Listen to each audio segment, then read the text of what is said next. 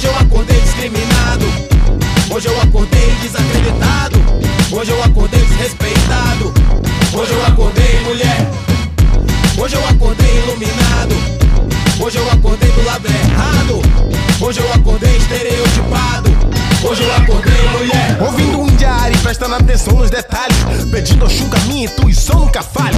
Sofrendo na boca de rappers e pagodeiros. Levando regulagem de marido, cachaceiro. Filho da fruta descascada, entregue na bandeja. A puta pelada num comercial de cerveja. Piranha, no rio onde o homem é sempre o boi. Pilantra, esquece que filho se faz com dois metralhada. Cachorra piriguete descarada, sentada. A mãe que fica em casa sem fazer nada. Assim é retratada, idealizada. Dupla ou tripla jornada, não recompensada. Bora que achava bonito ser humilhada. Juscelia, se eu visse isso, me dava porrada. Já que é feita sempre pra ceder. Se entregar roupa como em quer ver. Sempre incomoda pra usar, não leva a sério o que eu falo. Só porque não tenho falo, mas mesmo assim não me calo. O pinto não canta de galo. Nem pense em me escravizar, cê tá fora de moda. Não parto, porque a dor do parto é sempre foda.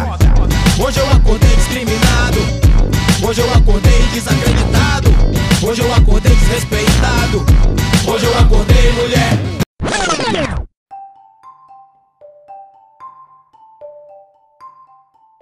Bom dia, boa tarde, boa noite, queridos ouvintes do Propina Podcast. Estamos começando mais um episódio. Continuaremos tratando dos direitos humanos no Brasil. Gente, um parêntese. Vocês já viram que aqui no podcast a gente trata de direitos humanos e fundamentais, trata de direito e arte, trata de redação jurídica, não é mesmo? Pois bem, o último episódio de direitos humanos a gente começou a falar sobre os direitos humanos no âmbito nacional. Essa semana a gente vai continuar. Eu falei com vocês no último episódio de Direitos Humanos sobre a legislação infraconstitucional anterior a 1988 voltada para a proteção dos direitos humanos. Essa semana eu vou trazer dois exemplos de proteção infraconstitucional posterior a 1988, ok? Que se refere à proteção dos direitos humanos, o Estado deve atuar positivamente, no sentido de conferir especial tratamento às pessoas e grupos de pessoas que se encontrem em situação de vulnerabilidade.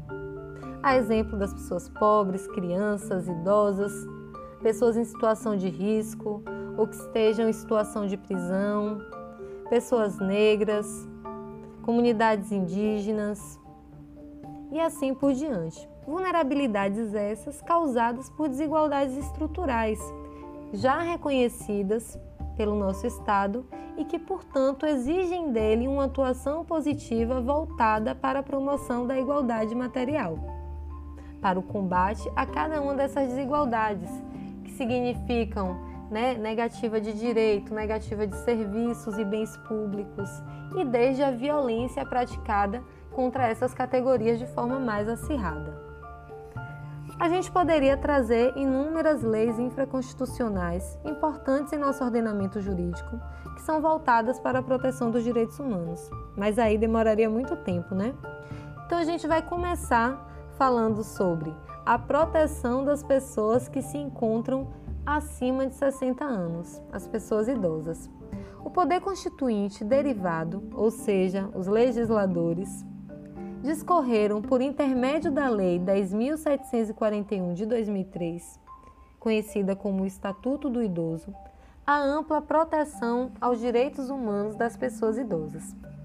Olha o que, que tem escrito no artigo 2 do Estatuto do Idoso. O idoso goza de todos os direitos fundamentais inerentes à pessoa humana, sem prejuízo da proteção integral de que trata esta lei, assegurando-se-lhe, por lei ou por outros meios, todas as oportunidades e facilidades para a preservação de sua saúde física e mental e seu aperfeiçoamento moral, intelectual, espiritual e social em condições de liberdade e dignidade. Oxê, Camila, mas todo mundo não já tem esses direitos? Para que dizer que os idosos também têm?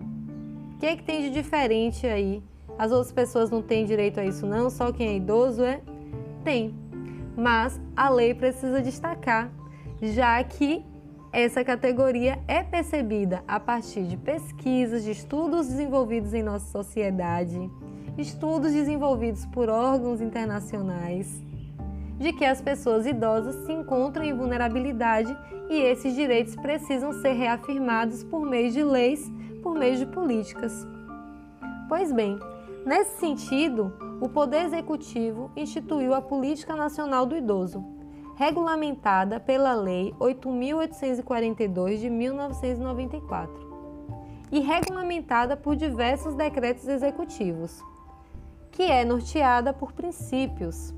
Essa Lei 8.842 de 1994, essa política nacional, ela é norteada por princípios que são a família, a sociedade e o Estado têm o dever de assegurar ao idoso todos os direitos da cidadania, garantindo sua participação na comunidade, defendendo sua dignidade, bem-estar e direito à vida.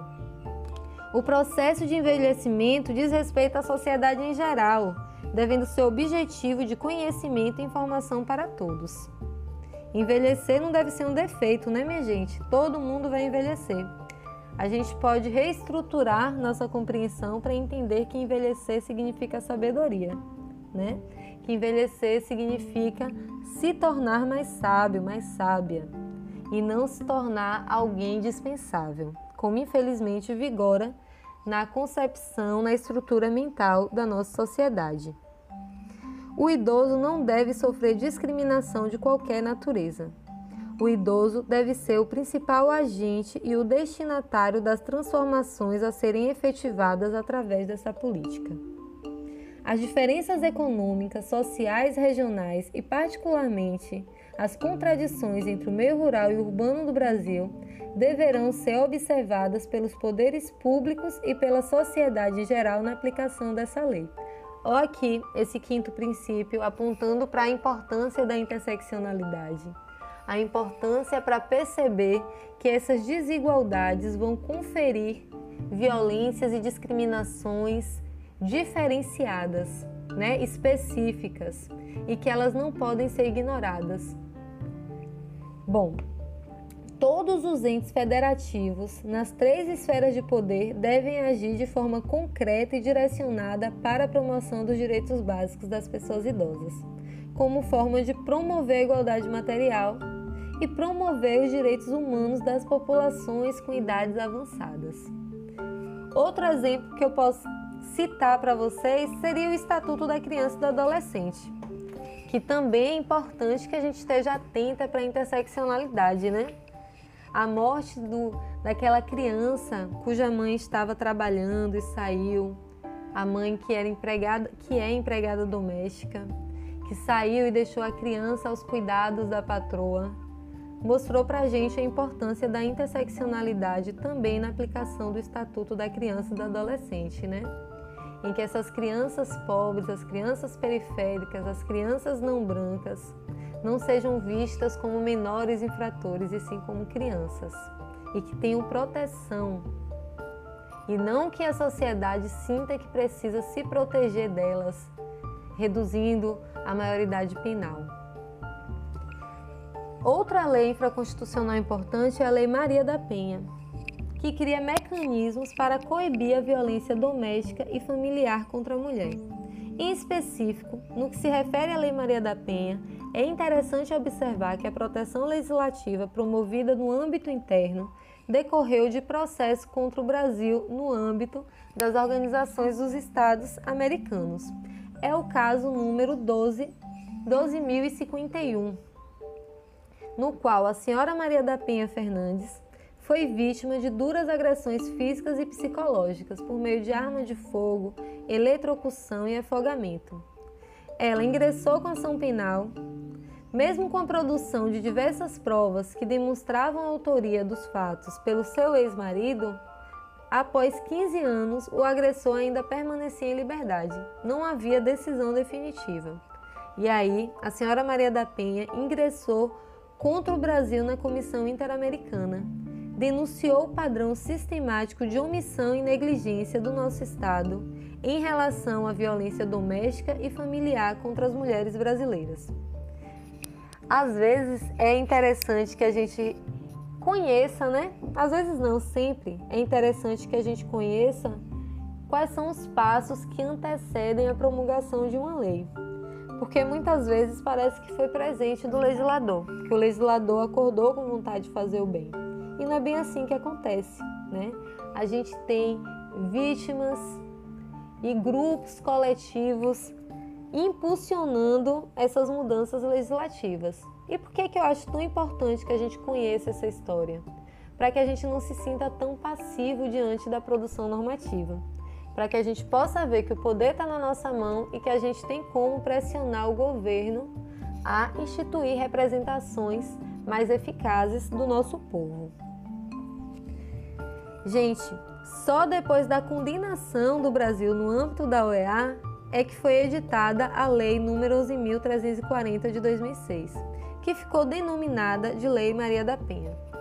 Essa é uma lei extremamente interessante e é um marco também para a população LGBTQIA+, porque foi a primeira lei que expressamente falou sobre sexualidade, sobre orientação sexual.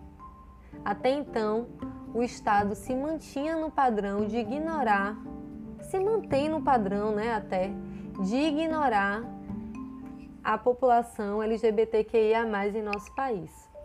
O que a gente tem de ganho, a gente tem por meio do judiciário, ou seja, por meio da pressão popular para que o judiciário atue. Mas a Lei Maria da Penha é a única que expressamente fala dessa categoria orientação sexual. E isso é um ganho, né? No entanto, assim como no que se refere a coibir a violência contra as mulheres, a gente não pode dizer que é uma lei eficaz. Talvez a gente não possa nem mesmo dizer que é uma lei completamente implementada. A gente foca bastante na parte da punição e a lei permanece não demonstrando eficácia. Justamente porque a gente não pode contar é, com a política de aprisionamento como solução para os problemas estruturais. A gente precisa que essa batalha seja travada em diversos meios da sociedade. Eu comecei esse podcast falando sobre a importância de conferir especial tratamento às pessoas em situação de vulnerabilidade. E disse para vocês que essa vulnerabilidade ela é ocasionada por uma desigualdade estrutural. E essa desigualdade estrutural está na estrutura mental e nas instituições do nosso país. Então a gente vai ter decisões que violentam mulheres, audiências que violentam mulheres, que violentam pessoas negras, ainda que a gente tenha essas conquistas legislativas, porque esses sujeitos eles estão imersos também nessa desigualdade estrutural nessa compreensão discriminatória né, que alcança e que é alimentada em nossa sociedade. Então é preciso conquista de lei, conquista de políticas, de programas e também conquistas de mentes, né, gente? Eu não estou falando aqui de ninguém doutrinando ninguém, mas pelo contrário, da gente rompendo com doutrinações né, pesquisando como é que se encontra cada categoria, compreendendo como que as desigualdades estão estruturadas e como elas podem ser combatidas, a partir da teoria e a partir da prática também. Bom, minha gente, é, eu vou encerrar o podcast por aqui. Espero que vocês tenham gostado. A gente vai continuar essa conversa ao vivo para quem é aluno. Para quem não é aluno, a conversa pode continuar, basta me procurar no Propina, no Instagram Propina, que eu vou estar por lá. E depois a gente trata mais sobre direito, sobre arte, sobre direitos humanos e fundamentais. Encontro vocês por aqui, ok? Um abraço!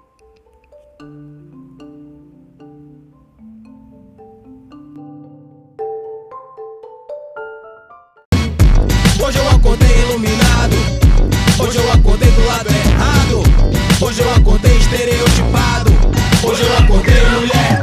Roupa pra lavar, feijão pra cozinhar, menino pra cuidar, mas sei que eu consigo. Não quero ser vulgar, nem escrava do lar, só quero aguçar o meu sexto sentido.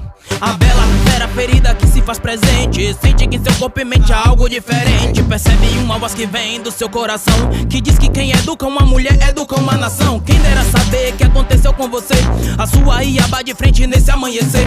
Queria que você soubesse então como é que é. Ao menos um dia ter que acordar mulher. Recusar aparecer pelada pra vender produto. Saber que está propícia a ser vítima de estupro. Tudo isso e mais um pouco a sociedade ataca. Chamar de piriguete, cachorra, galinha e vaca. Tem gente que não saca